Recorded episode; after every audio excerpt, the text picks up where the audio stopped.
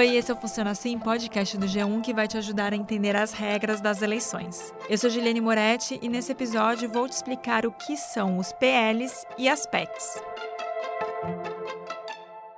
A Câmara dos Deputados aprovou um projeto de lei. A PEC abre espaço no orçamento. Antes mesmo de a PEC ser colocada em pauta, o governo federal mandou para o Congresso três projetos de lei que alteram a execução do orçamento. No dia a dia e também aqui no Funciona Assim, você já deve ter ouvido falar nessas siglas PL e PEC. Segura aí que eu vou mostrar o que são e como elas são aprovadas.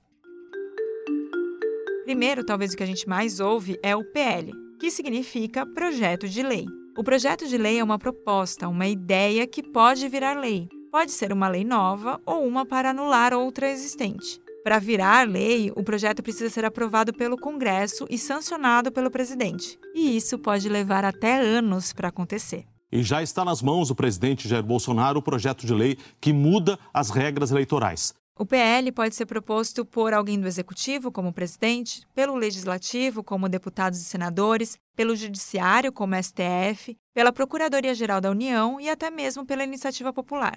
Mas calma, isso não significa que qualquer pessoa pode, assim do nada, sugerir um projeto de lei. Quando a iniciativa é da população, vai precisar reunir assinaturas de 1% do eleitorado, o que significa mais de 1 milhão e 500 mil eleitores, distribuídos em pelo menos cinco estados. A Lei de Crimes Hediondas e a Lei da Ficha Limpa são dois exemplos de leis nascidas de propostas da população.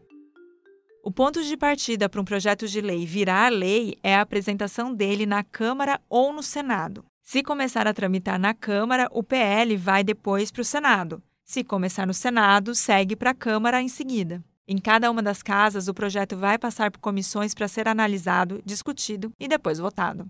Essas comissões têm um número reduzido de senadores e deputados, mas seguem a proporção das bancadas dos partidos. Tem comissão de Educação, Cultura e Esporte, para Direitos Humanos e a comissão mais importante, a de Constituição e Justiça, por onde todos os projetos devem passar. Algumas comissões têm caráter conclusivo. Quando um projeto é aprovado por elas, não precisa ir a plenário. Passam pelo plenário, por exemplo, projetos que tiveram pareceres divergentes nas comissões e os de iniciativa popular. Na Câmara, ainda vão para o plenário projetos aprovados pelo plenário do Senado. Depois que o texto é aprovado no Congresso, vai para o presidente da República, que pode sancionar ou vetar parte ou todo o projeto. Se o presidente vetar o projeto ou parte dele, o Congresso se reúne em uma sessão conjunta com deputados e senadores e decide se o veto será mantido ou não. Senadores e deputados derrubaram hoje um veto do presidente Bolsonaro. Governistas trabalharam no plenário para tentar manter o veto, não adiantou. O Congresso derrubou o veto por ampla maioria. Explicado e entendido tudo sobre os PLs, eu vou falar agora das PECs, as propostas de emenda à Constituição. Como o nome já indica, elas são propostas que mudam algum item da Constituição. O Congresso Nacional promulgou hoje a proposta de emenda constitucional que cria e que amplia benefícios sociais. A aprovação de uma PEC é um pouco mais difícil. Já de cara, precisa ter um terço dos deputados, ao menos 171 deles, ou um terço dos senadores, 27 deles, propondo a emenda. Vale lembrar que tem quatro itens da Constituição que não podem ser alterados de jeito nenhum. Anota aí: a forma federativa do Estado, o voto direto, secreto, universal e periódico, a separação dos três poderes e os direitos e garantias universais. O presidente da República também pode propor uma PEC. Essa PEC, então, precisa passar por votações nas duas casas e em dois turnos. Só vai ser aprovada se ela conseguir 3 quintos dos votos em cada uma das casas, ou seja, 308 votos dos deputados e 49 dos senadores. São os presidentes da Câmara e do Senado que promulgam a PEC, nem precisa passar para a sanção do presidente da República.